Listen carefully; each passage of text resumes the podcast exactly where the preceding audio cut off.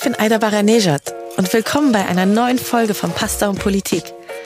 Bei Pasta und Politik glauben wir daran, dass man die wirklich wichtigen Themen am besten über einem großen Teller Pasta bespricht. Ich spreche mit Politikerinnen, Autorinnen, Aktivistinnen und Künstlerinnen über das Politische in ihrer Arbeit, in ihrem Leben und manchmal auch darüber, wie man die Welt retten kann. Und natürlich reden wir auch über ihr liebstes Pasta-Rezept. Politik ist kein Thema, das nur im Bundestag besprochen werden sollte, in Talkshow-Formaten oder in der Tagesschau. Ich finde, es gehört an den Esstisch, in unser Leben und in unseren Alltag. Schließlich wird auch all das jeden Tag von politischen Entscheidungen oder auch Nichtentscheidungen geprägt. Ihr könnt euch gar nicht vorstellen, wie sehr ich mich auf meine heutige Gästin freue. Assal Dadan ist heute einen Teller Pasta mit mir. Und wir konnten uns sogar ganz in echt, live und in Farbe treffen. Und nicht nur das, sie hat auch für uns gekocht. Aber dazu gleich mehr. Assal ist preisgekrönte Schriftstellerin und Kulturwissenschaftlerin. Aber eigentlich möchte ich für sie vor allem eins meiner viel zu selten benutzten Lieblingswörter benutzen. Sie ist Essayistin. Denn es sind vor allem ihre politischen Essays, die aber immer das Persönliche in sich tragen und für die sie bekannt geworden ist. Anfang diesen Jahres hat sie ihren ersten Essayband mit dem wunderbaren Titel Betrachtung einer Barbarin beim Verlag Hoffmann und Kampe veröffentlicht. Und der Band wurde dann auch prompt für den Deutschen Sachbuchpreis nominiert. Nach Stationen im Rheinland, Schottland und Schweden lebt die im Iran geborene Autorin jetzt mit ihrer Familie in Berlin.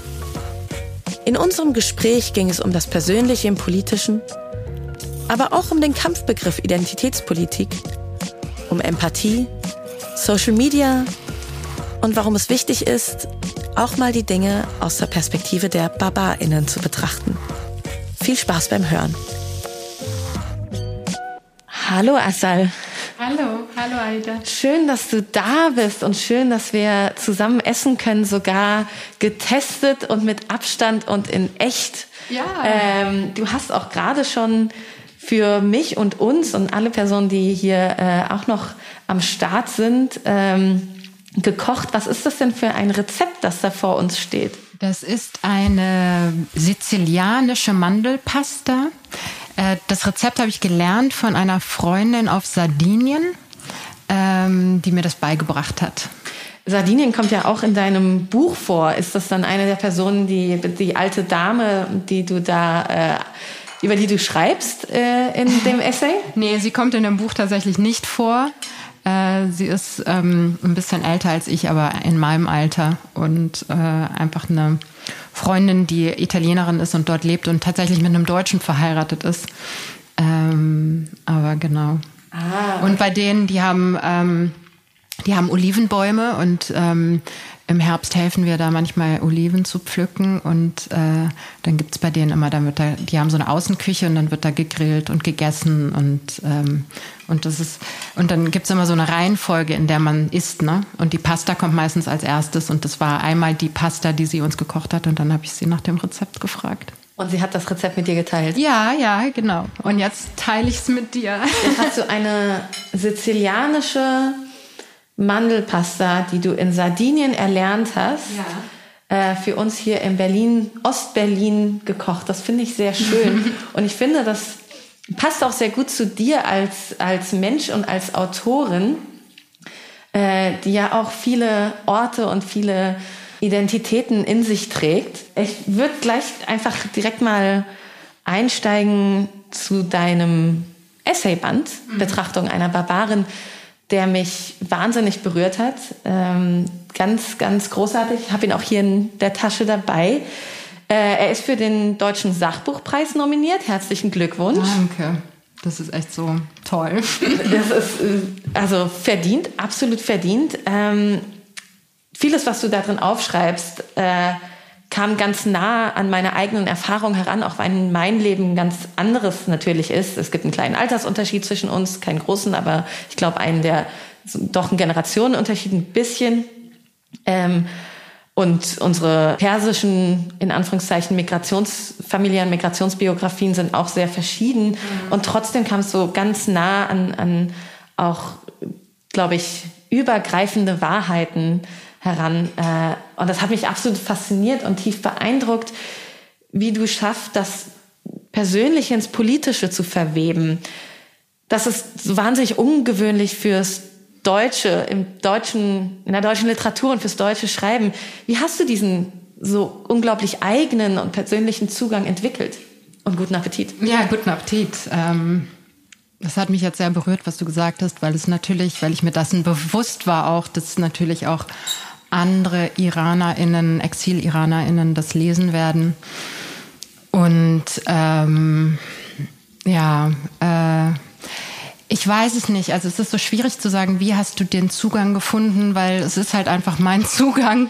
Ne? Ähm, äh, es war eher, dass ich das Selbstvertrauen aufbauen musste, diesen Zugang als einen mitteilungswürdigen einzuschätzen und und und und äh, zu sehen und zu sagen, okay, die Welt so wie ich sie sehe, weil ich bin, ich muss ehrlich sagen, ich bin viele Jahre sehr verwirrt durch das Leben gelaufen. Don't we all? Ja, genau, aber so so, hä, ich nehme ich nehm das alles gar nicht so wahr, wie es immer gesagt wird und und und irgendwann das Selbstbewusstsein aufzubauen, zu sagen, ah, aber es ist es gibt einen Grund, warum ich, warum ich immer so oft verwirrt bin oder mhm. diese Dissonanz wahrnehme. Und die Dissonanz äh, ist nicht etwas, ähm, das darauf zurückzuführen ist, dass mit mir was nicht stimmt, sondern dass ich eben in der Gesellschaft irgendwie woanders positioniert bin und Sachen eben anders erlebe und auch eine andere Biografie habe als das, was so gemeinhin erzählt wird. Und daher kommt die. Und das dann nicht nur wahrzunehmen, sondern eben auch zu verbalisieren, das ist dann der Prozess, ne? Mhm. Und, und sich einfach zu vertrauen darin, ne?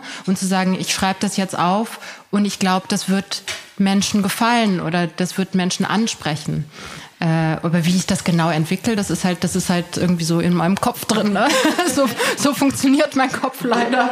Nein, das ist ja sehr schön und eine Bereicherung für uns alle und eine Bereicherung für dieses seltsame Land. Ähm dass, dass es in deinem Kopf so ist. Also überhaupt kein Leider.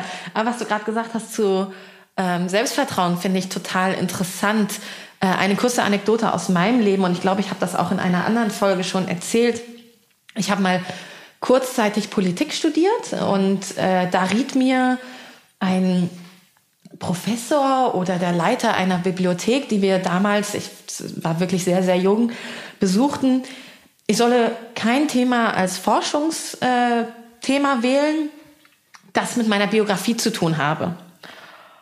Und das hat mich Jahre geprägt. Ich habe das jahrelang geglaubt. Ich habe das Politikstudium äh, nach zwei Semestern abgebrochen, weil ich ähm, in Berlin dann einen Studienplatz bekommen habe, der mir mehr zu gesagt hat. Bin ähm, nach Berlin gekommen und trotzdem, auch wenn es ein komplett anderer Studiengang war, war das in meinem Kopf. Du darfst nicht über das Persönliche schreiben. Heute schaue ich ziemlich wütend zurück und frage mich, wie viel Zeit ich eigentlich dadurch verschwendet habe, zu glauben, nee, also weil meine Eltern aus dem Iran gekommen sind, darf ich nicht über den Iran schreiben. Ich muss meine, mein Interesse auch zu einem Stück weit verleugnen. Und heute denke ich mir, spricht es nicht im Grunde Betroffenen ab, über ihre Realität zu sprechen und zu forschen? Und ist dein Buch nicht geradezu eine lustvolle Absage an diese Überzeugung oder diesen Ethos, diesen Narrativ vermeintlicher Neutralität und zeigt, dass es auch nur Machtgefälle ist? Mhm. Das finde ich super interessant, was du sagst, weil, weil ich wahrscheinlich ähm, auch aus diesem Bewusstsein heraus. Man muss das Biografische von dem, von der Arbeit und dem, dem wissenschaftlichen Forschen und so trennen. Äh, mich wahrscheinlich auch ganz lange nicht mit, mit all dem befasst habe. Aber ich glaube, dass so durch die Hintertür, dadurch, dass ich mich dann mit ähm, Trauma, Darstellung von Trauma im Film und mit äh, der Erinnerung an den Holocaust. Und da war immer die Erinnerung für mich wichtig, ja. Also wie erinnern Menschen Dinge, die weg sind, äh, oder wie erinnern Menschen sich an Brutalität und, und Mord, Massenmord? Wie lässt sich ähm, äh, Lebensgeschichte fassen nach, nach so einer Zäsur? Ähm, ich glaube, darum habe ich mich dann irgendwie doch dahin gewendet, weil das für mich so ein, eine Möglichkeit war, auch mich zu platzieren in dieser Gesellschaft, weil weil die Shoah und der Holocaust so ein, so ein essentielles mm, Thema ist in diesem Land, ja. Und ich versucht habe, irgendwas zu finden, das mich mit diesem Land verankert. Und, und dann habe ich mir gedacht, okay, ich beschäftige mich mit diesem, diesem Thema und versuche es aber auf meine Art zu verstehen als Migrantin, als migrantisierte Person. Und ja, und ich glaube, dass du recht hast und darum finde ich es auch so interessant und, und auch ähm, so ein Geschenk, dass ich für diesen Sachbuchpreis nominiert bin, weil jetzt im Grunde die Sachbuchjury da sagt, das ist auch ein Sachbuch, ja. Das, Persönliche ist politisch. Ja, genau.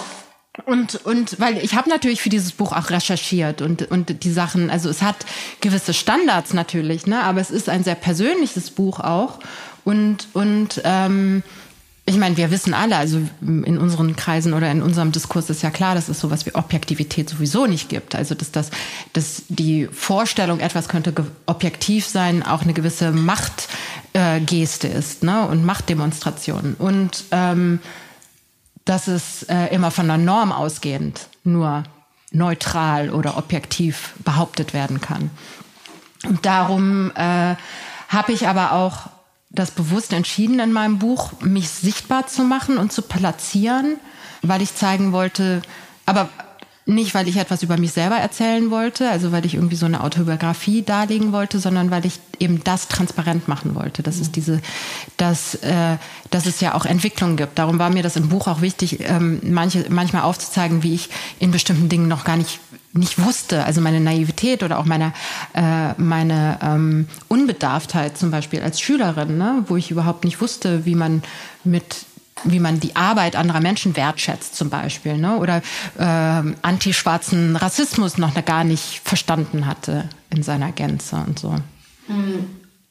Wie, ähm, wie haben dann Verlage und LektorInnen und ähm, andere Personen darauf reagiert? auf diesen persönlichen Zugang? Also ich hatte total viel Glück mit meiner ähm, Agentin Celine Meiner, die, ähm, die das ganz toll fand und ähm, mich auch kein einziges Mal versucht hat, irgendwie zu überreden, es anders zu machen, damit es sich besser verkauft. So. Ähm, also kommerzieller oder äh, leichter zugänglich. Also das Feedback war oft, ähm, auch später äh, bei den Rezensionen und so, also ähm, ja, es ist super toll, aber es ist so schwer zu fassen, was ist eigentlich das Thema, ja. Gerade beim Sachbuch, ne? Also ich meine, mein Buch läuft in der Belletristik, aber es wird oft gefragt, was ist denn das Thema? Was äh, gib mir eine Zeile, so ne? One sentence. Und ja, also dieser Anspruch ist halt schwierig, wenn du versuchst, über eine Gesellschaft zu schreiben und über ihre Vielfalt.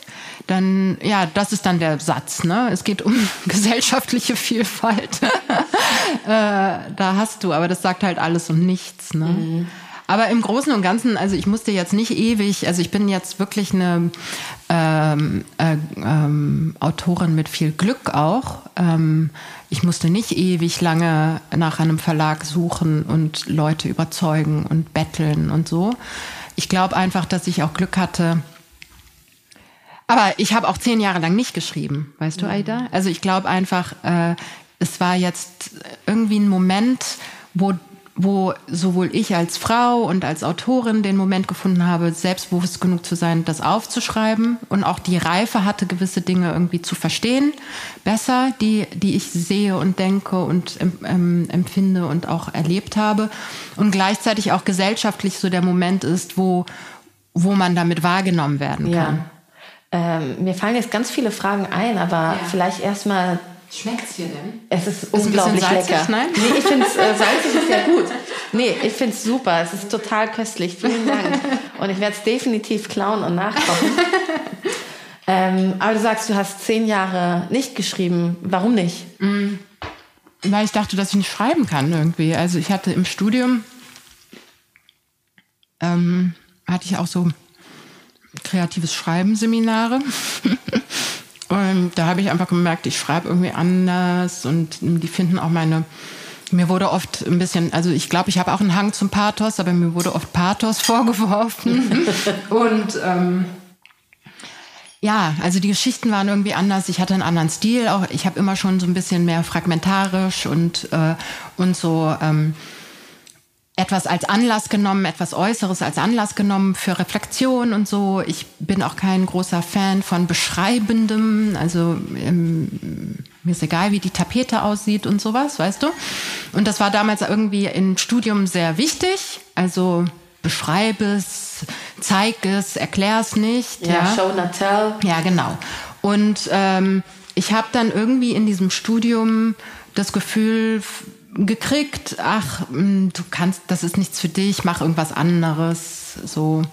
Und habe dann auch einfach äh, zehn Jahre lang ähm, was anderes gemacht. Ich habe für Filmfestivals gearbeitet, als Kuratorin, ich habe wissenschaftlich gearbeitet und so. Ähm, und ähm, habe gedacht, ja, das Schreiben ist für mich eher etwas, was ich dann vielleicht wissenschaftlich mache oder als Journalistin und so, aber nicht wirklich als Autorin. Und ich weiß noch, wie als ich dann ähm, den Vertrag mit meiner Agentin unterschrieben habe und als ich dann in meine Twitter-Bio Autorin reingeschrieben habe, das war für mich echt, also das war echt wichtig für mich, weißt du? Das kann ich mir vorstellen. Und äh, auf Twitter möchte ich nachher noch zu, ähm, ja. vielleicht sogar noch sprechen. Aber äh, vielleicht noch mal einen Schritt zurück zum Titel. Ja. Äh, ich finde den Titel ja ganz großartig, mhm. weil er auch ähm, provokativ ist mittlerweile so ein leeres Wort, aber es ist ein bisschen eine Provokation und es knallt einem das so ein bisschen vor den Latz, Betrachtung einer Barbarin. Ich finde das Bild einfach wahnsinnig faszinierend, die Barbarin. Und das Normative braucht ja irgendwie BarbarInnen, um sich seiner Norm und seinem Richtigsein gewiss zu werden. Aber kaum jemand stellt sich hin und sagt, ich bin die Barbarin. Mhm. Ich komme jetzt von außen und mache euer hübsches Haus kaputt. woher, woher kommt der Titel? Warum bist du die Barbarin? Ja, du hast es schon ganz gut ähm, erfasst. Also ich wollte, das ist ja so eine Art von Selbstermächtigung, ne? Dass man, das gibt's ja in der Tradition äh, von emanzipatorischen Bestrebungen und so, dass man einfach das umdreht und sagt, ja, das, ja, das bin ich so. Ne? Es gibt ja auch im feministischen Diskurs die, die Aufforderung, monströs zu werden ja, zum Beispiel. Oder Slut ne? und sowas, I'm a Slut. Und also immer so dieses, was als Abwertung benutzt wird. Und meistens sind ja diese abwertenden ähm, Begriffe auch Begriffe, die die andere, also die Person, die sie bezeichnen, mundtot macht. Ja, du bist ja dann nur noch das, ja, mhm. und der, dich hört ja keiner. Es redet ja keiner als Barbarin oder als äh, Schlampe oder was auch immer. Ne? Also äh, und ich wollte diese Figur sprechen lassen und wollte sagen, ja, ähm, äh, ich bin nicht weg. Also ihr könnt, ihr könnt eure Selbstdefinition ja, als das, an, als das Bessere von diesem anderen funktioniert nicht ohne ja, ich bin da, wir sind in der Welt. Ihr müsst euch damit auseinandersetzen. So. Aber du schreibst dich ja auch in einer Tradition ein, die ähm, sehr tief zurückreicht mit dem Begriff Barbarin. Ja. Mhm. Der ist ja noch mal was anderes als Slut oder ja, ja. Monster. Ähm, da kommt man gleich zu den Hunnen und dann gerade wenn man eine familiäre Migrationsbiografie aus dem Nahen Osten hat, mhm. dann schreibt man sich ja auch unabsichtlich in einen jahrtausendealten Disput mhm. ein. Ähm, äh, das, deswegen finde ich das, glaube ich, nochmal extra Ja, ich habe es gar nicht äh, unabsichtlich gemacht, sondern bewusst. Ne? Also weil sozusagen ähm, das, ähm, das Bild des, also oder allein schon die Vokabel äh, entstanden ist aus dem Bewusstsein, da sind andere, die unsere Sprache nicht sprechen. Also es ist ja eigentlich das Wort, das beschreibt, das sind Fremde. Mhm. Und ähm, im Grunde wollte ich es auch wieder darauf zurückführen, dass nur etwas, was fremd ist, ja nicht gleich bedrohlich sein muss. Also das Wort, also dieser Begriff ist aufgeladen worden mit der Zeit mit etwas, was als Bedrohung äh, und als Abwertung funktioniert und, und gesehen wird. Und klar, also ich wollte diese und ich habe ja auch eine literarische Inspiration mit dem Gedicht von Kafafis und, und mit Kötzis äh, Novelle und so. Und ähm, ja, diese, ja. diese Novelle beschreibst du ja auch im ja. Buch. Äh, magst du quasi unseren Zuhörerinnen kurz zusammenfassen, weil ich finde es wahnsinnig so prägnant und faszinierend. Ja, also da wird beschrieben eine Garnisonsstadt, aber es ist gar nicht klar, wo die Stadt, also wo die ist und es ist auch gar nicht klar, in welcher Zeit so richtig. Also das ist ja immer Kötzis ähm, Stilmittel oder was er so gut kann. Und ähm, im Grunde ist es so, dass sie Angst haben, dass da die BarbarInnen kommen und angreifen. Und es gibt tatsächlich auch Nomaden und FischerInnen, ähm, also NomadInnen äh, und und das sollen dann irgendwie die BarbarInnen sein, aber die sind gar nicht bedrohlich, sondern die sind tatsächlich ähm, zum Teil sogar bemitleidenswert oder zumindest äh, keine Bedrohung und die wollen auch überhaupt nicht angreifen. Es klingt an, dass sie vielleicht sogar Hilfe suchen, ja. Und ähm, in diesem in dieser Angst vor diesen Leuten, vor diesen Fremden, dass sie kommen und angreifen. Also wird ständig irgendwie so, die kommen, die wollen angreifen, die wollen uns übernehmen, die werden uns auslöschen. Dreht diese Stadt sich um und wird selber zu den BarbarInnen, nämlich indem sie diese NomadInnen äh, ähm, äh, in Gefangenschaft nimmt, äh, foltert, tötet äh, und sich im Grunde komplett selbst verliert. Und das, was sie ja da schützen will, nämlich ihren Frieden und ihr, ihre Gemeinschaftlichkeit und so zerstört. Ähm, und das wollte ich, glaube ich, auch zeigen, mhm. ne? wie, weil ich habe das total, äh, weil für mich auch, darum habe ich auch einen der Essays Abendland genannt, dass komplett diese Gewalttätigkeit auch komplett in diesem Begriff des Abendlandes mitschwingt. Ne?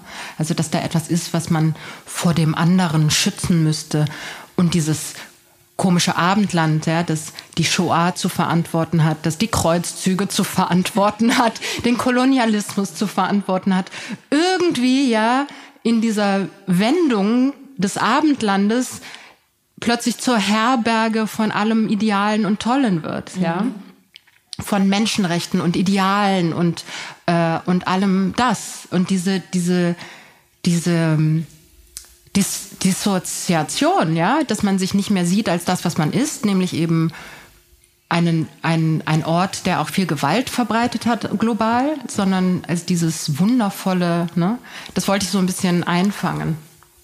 Äh, das kann man ja durchaus auch auf die heutige Lage beziehen oder den, den Diskurs oft. Ähm, wir sprechen ja gerade, wir sprechen diesen Podcast ja nicht im Vakuum ein, sondern in einem Moment sehr aufgeheizter Diskussionen wo es wieder darum geht, dass ähm, das Böse von, vom Fremden gebracht wurde, Antisemitismus ist eingewandert und äh, das ist ja auch eine Monstrosität und ein, eine Art des, also da passiert ja auf, ein, auf einer Ebene so ein bisschen das, was du gerade nacherzählt hast in der Erzählung, ähm, dass man sich gegen Hilfesuchende wendet und ihnen Barbarentum zuschreibt und gar nicht merkt, wie man in seinem eigenen immer barbarischer wird ähm, auf eine Art. Warum ist denn die Perspektive der Barbaren oder der BarbarenInnen so wichtig? Also ich glaube, sie ist wichtig, weil diese Menschen einfach da sind. Ja, also alles, was als anderes kon ähm, konstruiert wird, ist aber da, ist in der Welt. Und dann ist die Frage, warum darf es nicht auch in Würde und, und Freiheit und vor allem losgelöst von diesen äh, Stigmata und Einschränkungen und so leben. Also ich glaube schon, dass so ein Gefühl des Wir wichtig ist, aber du musst es, du musst es konstruieren aus, aus einer Tätigkeit, aus dem aktiven Machen dieses Wirs immer wieder. Du kannst es nicht darauf beziehen, dass wir mal groß waren oder wir mal toll waren oder wir haben mal die Menschenrechte in die Welt gesetzt oder so, weil dieses Wir hat auch viele andere Sachen gemacht, mhm. ja, die unter den Teppich gekehrt werden. Jedes Bei der Shoah Genau, jedes Wir. Bei der Shoah ist es zumindest so, dass es immer noch ein Bewusstsein dafür gibt, aber es gibt viele andere äh, äh Verbrechen, ähm, über die wir ja jetzt diskutieren und, und die noch abgewehrt werden. Und, und andere ähm, Diskurse, die jetzt erst anfangen. Ne? Und ich glaube, ich wollte einfach, einfach so. Für mich macht es halt einfach, es, es ergibt für mich einfach keinen Sinn, dass man nicht einfach mit dem lebt, was da ist, dass man nicht guckt, wer, wer lebt da draußen, wer, wer sind wir wirklich. Unser Partner für diese Folge von Pasta und Politik ist Bookbeat. Wie oft denkst du dir, wann habe ich endlich mal wieder Zeit, ein Buch zu lesen? Das Tolle an Hörbüchern? Dass du sie in deinen Alltag integrieren kannst. Auf dem Weg von A nach B tauchst du ein in eine ganz andere Welt. Mit Bookbeat erhältst du Zugang zu mehr als 100.000 Hörbüchern. Direkt auf deinem Smartphone. Speichere deine Lieblingsbücher einfach direkt in der App unter Meine Bücher und höre immer und überall, auch wenn du mal gerade nicht online bist. Wir haben unsere heutige Gästin Asal Dadan bei Pastor und Politik gefragt, welches ihr liebstes Hörbuch ist. Asal zögert nicht lang. Das ist Adas Raum von Sharon Dodua Otto. Zu hören als ungekürzte Lesung bei Bookbeat. Adas Raum verwebt die Lebensgeschichten vieler Frauen zu einer Reise durch die Jahrhunderte und über Kontinente. Dieser Roman erzählt davon, was es bedeutet, Frau zu sein. Komm in die Welt von Bookbeat und erhalte als Edition F Podcast-Hörerin einen Monat Bookbeat Premium gratis unter www.bookbeat.de slash pasta oder alternativ mit dem Rabattcode PASTA. Ja, wer ist dieses Wir? Und ich habe das Gefühl, hm, du, du ratterst da ja wahrscheinlich nicht ganz unabsichtlich mitten rein in eine Debatte. Und du hast ja gerade auch gesagt, der, der gesellschaftliche Moment war der richtige für dein Buch, die schwelt, die immer wieder ausbricht. Wer darf sprechen? Mhm. Und es ist ja nicht so, dass, dass, dass andere nicht immer schon da war. Es ist ja, ja, es gab 2015 den langen Sommer der Migration, aber auch vorher waren Menschen von überall da. Deutschland ist eine relativ moderne Konstruktion, jetzt um beim Beispiel Deutschland zu bleiben, in die schon immer Menschen von überall her reinkamen, in die über die letzten Tausende von Jahren. Und warum ist gerade dieser gesellschaftliche Moment, wo die Debatte so extrem hochkocht über wer wer hat bislang gesprochen, wer darf sprechen, wer soll sprechen und warum wollen wir, dass manche nicht sprechen und wohin wollen wir eigentlich zurück, wenn wir sagen, alles zu kompliziert gerade, was soll diese Identitätspolitik denn? Ja, also ich finde es voll gut, dass du sagst, seit tausenden Jahren, ne? weil immer alle so tun, als ähm, seien die ersten AusländerInnen sozusagen als GastarbeiterInnen hierher gekommen, was ja auch Quatsch ist. Ne? Ja. Und ähm, aber das mit der ArbeiterInnenschaft, glaube ich, fasst es schon mal gut zusammen. Es ging darum, dass da Leute gebraucht wurden für das, was sie tun, ja. Aber als Mensch äh, warst du nicht interessant, ja. Oder als auch, ähm, dass du gesellschaftlich oder kulturell hier was beitragen sollst. Und ich glaube, es kocht jetzt hoch, weil einfach viel mehr Leute sagen, wir wollen Teilhabe, wir wollen Gerechtigkeit, wir wollen Teil dieser Gesellschaft sein und, und sind Teil und wollen aber auch als solcher wahrgenommen werden. Und ähm, ja, ich meine, es findet ja auch weltweit statt und ich glaube, es fand auch schon, also es ist jetzt wieder im Zentrum natürlich, ne? aber ich glaube, es war nie weg, das Thema. Ähm, es erreicht jetzt nur ähm, eine Intensität, dass, dass die liberale Mitte sozusagen es nicht mehr ähm, ignorieren kann vielleicht. Aber das hat auch was damit zu tun, dass die, der Backlash ne, auch nicht mehr zu ignorieren ist. In welcher Hinsicht meinst du der Backlash? Von wem? Naja, von äh, faschistisch, nationalistisch eingestellten Menschen, ne? Mhm. die ähm, ihre Grenzen haben wollen und ähm, die ihre äh, Superiorität ähm, nicht aufgeben möchten. Mhm. Ja, das empfinde ich auch als stark, auch auf einem Medium, wo wir uns, glaube ich, auch eigentlich kennengelernt haben. Ja. Äh, auf, auf Twitter, wo du sehr viel unterwegs bist. Und ich schätze das auch als Raum, der, man kann es nicht leugnen, irgendwie zu einem der bestimmenden politischen Diskursräume geworden ist. Aber gleichzeitig empfinde ich es auch als zunehmend toxisch. Und da ist ja auch organisierter Backlash, ist etwas, was äh, man da täglich sehen kann, mhm. dass äh, gegen Feministinnen, wie du eine bist, wie ich mich auch definiere, ähm, gehetzt wird gegen Menschen mit Migrationsbiografie, rassifizierte Menschen, gegen Menschen, die einfach andere Ansichten haben. Wie kommen wir denn aus diesem aufgeheizten und, und zum toxischen, kippenden Diskurs raus? Gibt es da eine Chance hinaus? Ja, ich denke da viel drüber nach, weil ich meistens davon verschont werde und mich frage, warum? Ist es vielleicht, weil ich zu feige bin? Also ich frage das auch selbstkritisch so. Ne? Ich habe das so Gefühl, dass, dass es ähm, auch ein Privileg ist, das ich habe. Also ich sehe das zum Beispiel bei äh, einigen AktivistInnen und vor allem auch bei Jetzt heute habe ich das nochmal gesehen bei Trans, äh, Transmenschen und nicht-binären Menschen, die kriegen ja auch wirklich also Hardcore-Sachen ab.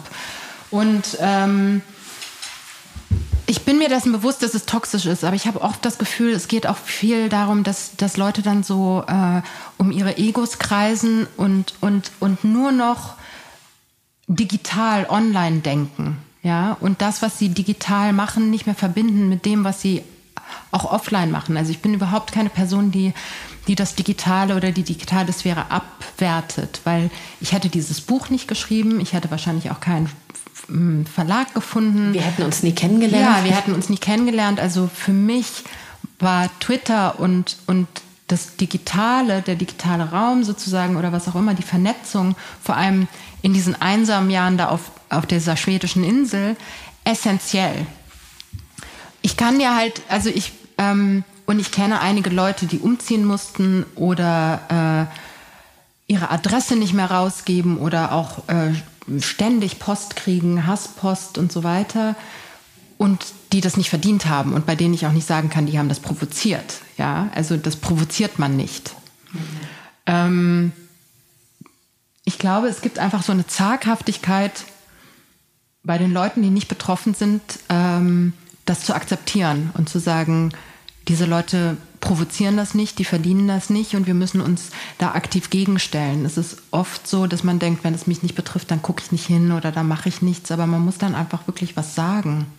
Aber ich bin echt überfordert mit der Frage, weil ich, ich ähm, wenn, wenn ich, also wenn ich es als so ganz toxisch wahrnehme, dann entziehe ich mich dem auch, weil es macht mir Angst. Es ist mir zu, äh, ich finde immer, wenn, wenn so Sachen so runtergebrochen werden auf Pro und Contra, dann will ich immer sagen, ey, aber es gibt immer mindestens noch eine dritte Dimension, ja.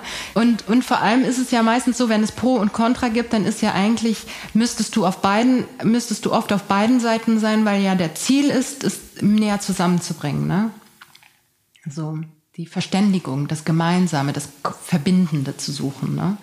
Jetzt will ich mich aber auch nicht so verkitscht anhören oder so Love saves us all, ne? Also weil ich weiß, dass es manchmal wirklich um um ähm, um Existenz geht und um Leben und und wirklich auch um materielles, ja? Also es findet nicht nur digital statt.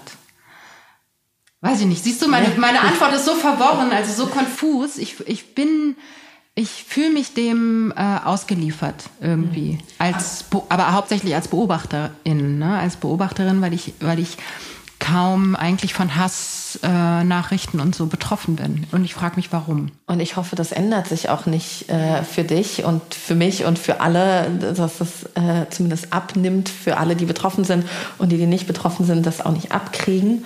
Ähm, aber es ist ja nicht nur auf Twitter. Twitter ist, glaube ich, nur ein krasses Beispiel dafür.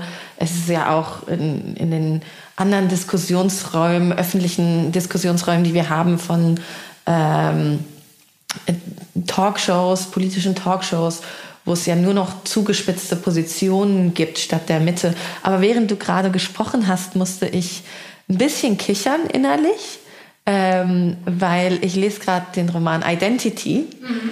Und da äh, wird quasi ein Tweet von dir, äh, steht da drin, wo du auch so eine ausgleichende Position in, einem, in einer aufgeheizten Diskussion, ein, glaube ich, erfundener Tweet von dir, äh, der, der genauso ausgleichend ist und nach der Mitte und nach der Lösung sucht. Ähm, ich glaube, das ist einfach, äh, dein, du, hast einen Ruf weg als äh, jemand, der uns auffordert, Ambivalenzen auszuhalten. Vielleicht ist das so, ich weiß es nicht. Also, also weil, weil, äh, weil du kannst halt auch ähm, das Herrschende oder das Unterdrückende stützen dadurch. Ne? Also das möchte ich natürlich nicht. Also ähm, ich bin auch nicht für both sides zu haben. Mhm. Es ist halt ein schwieriges Unterfangen und ich finde auch, das schreibe ich ja auch in meinem Buch. Ich habe einfach manchmal auch nicht das äh, Rüstzeug dazu, mich da so mit Karacho äh, reinzuwerfen, ähm, weil ich tatsächlich auch ähm, Furcht habe für den Verletzungen, die dann da einem zugefügt werden, rassistische, sexistische Verletzungen. Ähm, und ich mich auch frage, ob es etwas bringt im großen ganzen Gefüge. Ich glaube, man muss sich auch einfach äh, weniger ernst nehmen. Ja, also ich werde nicht die Welt verändern als ich, sondern nur in Gemeinschaft mit anderen. Ähm, und dann ist es auch manchmal okay, wenn ich die Klappe halte, ja, oder wenn ich äh, nicht dann noch mal eins drauf pfeffer, so. Und äh, das mit dem mit dem Tweet in Mitos Buch, das ist cool, weil ähm, in der ersten Auflage war ich noch nicht. Und dann gab es eine ähm, eine Rezension von äh, Laila Esser auf Zeit Online und äh, für unsere beiden Bücher.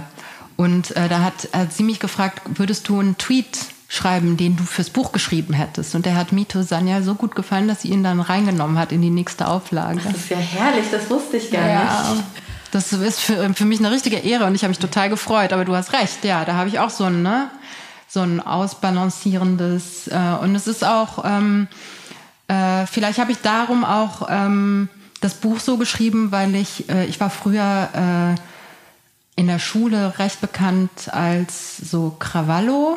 Ne? Also ich habe äh, ganz schön, du? ja. Du als Krawallo? Ja, ja, ich war richtig äh, Krawall.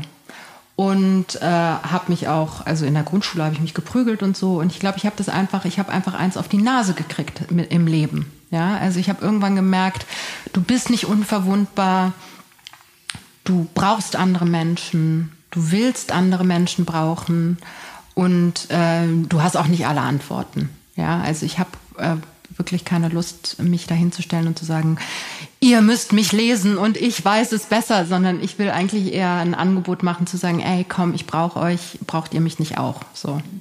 Also ich finde ja, du solltest äh, weiterhin gelesen werden, ähm, aber auch gerade jetzt, während du sprichst, finde ich, du hast eine, du nimmst eine sehr empathische Position ein, auch im Buch ähm, keine, die alle einschließt. Du grenzt dich ja schon sehr klar ab ähm, von rechts und von ähm, den, den, ja, von Hass.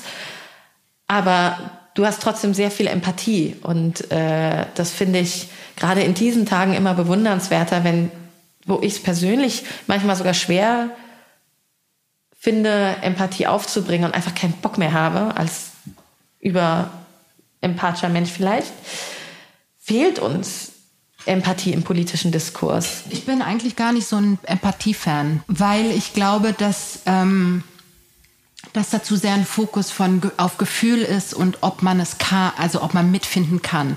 Ich glaube tatsächlich, dass es eine geistige Leistung ist, eine intellektuelle Leistung, die nichts mit Intellektualität zu tun hat, sondern ähm, Lass mich das erklären. Und zwar äh, ist es für mich eine Art von Selbstdisziplin, mich immer wieder anzuhalten und darauf äh, zu besinnen, äh, dass die Art und Weise, wie ich Sachen mache, wie ich mit Menschen umgehe, wie ich rede, ähm, auch schon ein politischer Akt ist.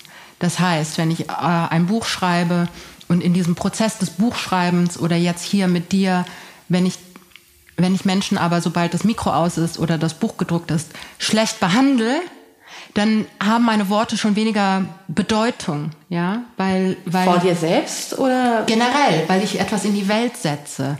Und ich und ähm, ich ich bin ein großer Fan von ich bin keine, ich bin halt schon Autorin, ja, und ich äh, mache mir oft Gedanken darüber, ob ich nicht eigentlich aktiver sein müsste, mehr machen müsste, ja, also konkret als politische als politisches Wirken. Also weil Schreiben ist halt auch nur Schreiben, ja. Und ich sehe es aber auch schon als politische Praxis an, äh, mir immer wieder bewusst zu werden, dass es kein, dass ich keine Feindschaften zu einzelnen Menschen aufbauen möchte, äh, sondern ähm, zu Ideologien und zu ihrer Umsetzung. Natürlich darf man nicht so einen Fetisch des Systems oder des Staates aufbauen, wo man sagt, es ist nur der Staat, es ist nur das System, weil das wird getragen von einzelnen Menschen, ja, und einzelne Menschen machen böse Sachen. Aber ich will diese Menschen nicht auslöschen, sondern ich will auf, ich will, dass es aufhört, dass sie das machen können, ja. Ähm, und darum bin ich immer so zurückhaltend äh, in der Art und Weise, wie ich auch über ähm, Menschen mit Macht rede, weil ich ähm, mich einfach dazu disziplinieren möchte, keine Abwertung von einzelnen Menschen vorzunehmen. Äh, was aber nicht bedeutet, dass ich nicht sage, äh, ich verachte das, was Rainer Meyer zum Beispiel macht. Ja, ich verachte das, wofür er steht. Ja, aber ähm, das trifft für mich nicht den Kern seines Menschseins zum Beispiel um jetzt hier ein konkretes Beispiel zu nennen, weil ich, weil ich, weil ich eben nicht sagen will, oh, der Arme, der ist wahrscheinlich schlecht behandelt worden oder was auch immer. Nee, der hat, äh, der entscheidet sich bewusst tagtäglich, das zu machen, was er macht. Ja, weil wir ja schon vorher über Hass im Netz und so gesprochen haben und das ist ja ein Motor, ja. Und äh, ich finde das äh, schrecklich und verachtenswert und würde das gerne aufhalten. Das bedeutet aber nicht, dass ich alle Menschen dahinter, die das befähigen oder erlauben oder da mitmachen in ihrem, in ihrem Menschsein angreifen möchte, weil ich glaube, dass man ganz schnell, also ich glaube, dass man ganz schnell auch in linken Kreisen äh, und da muss man vor allem in Deutschland vorsichtig sein, in faschistische Tendenzen oder in so Allmachtsfantasien oder so reinrutschen kann. Ne? Oder in, in, wo dann plötzlich die, der Gedanke richtig ist, aber die Praxis vergiftet. Ja, und ich glaube tatsächlich, dass man nur rauskommt, das äh, reden wir ja auch alle in unseren Diskursen, ne, mit The Master's Tool und so, wenn wir über Audrey, Audrey Lorde sprechen, dass wir in der Praxis und in dem, in dem Werkzeug, das wir benutzen, anders sind. Ja, naja, und das Werkzeug, was wir benutzen oder was wir erlernen, mhm. das ist ja The Master's Tools. Ja. Äh, das, sind, das sind ja vielleicht auch äh, Werkzeuge und ein Rüstzeug, das uns eben nicht befähigt, Hegemonien und Machtstrukturen, die es gibt, unter die uns als ähm, auf jedwede Art marginalisierte Personen, als, als Frau, als rassifizierte Person, als äh, Person anderer Geschlechtsidentität helfen können, wirklich neue Strukturen zu schaffen vielleicht und die Mechanismen der Unterdrückung aufzubrechen aber diesen Weg, diese neuen Werkzeuge zu entwickeln, finde ich persönlich wahnsinnig schwierig. Mhm. Und vielleicht, um, um zu deinem Buch zurückzukommen, und ich greife nach hinten im Glauben, dass es da hinten liegt, aber ich habe es tatsächlich noch in meinem Rucksack drin. Ähm, deswegen, glaube ich, fasziniert mich so dein Buch, weil es für mich ein neuer Weg ist zu schreiben.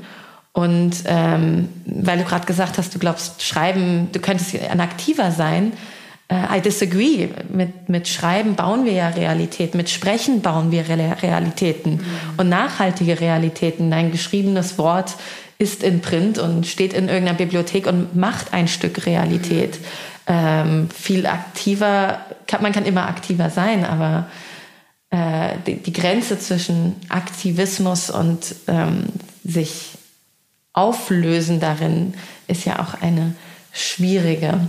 Also ich weiß halt nicht, ob, ob es mir gelungen ist, aber was ich eigentlich in dem Buch auch machen wollte, ist nicht nur das Ende eines Gedanken präsentieren als, als Ergebnis, sondern ein bisschen den Gedankengang, den Verlauf, wie ein Gedanke wächst oder eine Erkenntnis wächst, nachzeichnen, sodass vielleicht das auch als Praxis oder, oder einfach so spürbar bleibt bei den Menschen, also sich so festsetzt. Eine Art von Transparenz. Und ich glaube, deswegen war es für mich überhaupt nicht schwierig zu lesen, aber ähm, fast nicht, fast schwierig zu folgen. Nee, das ist auch falsch.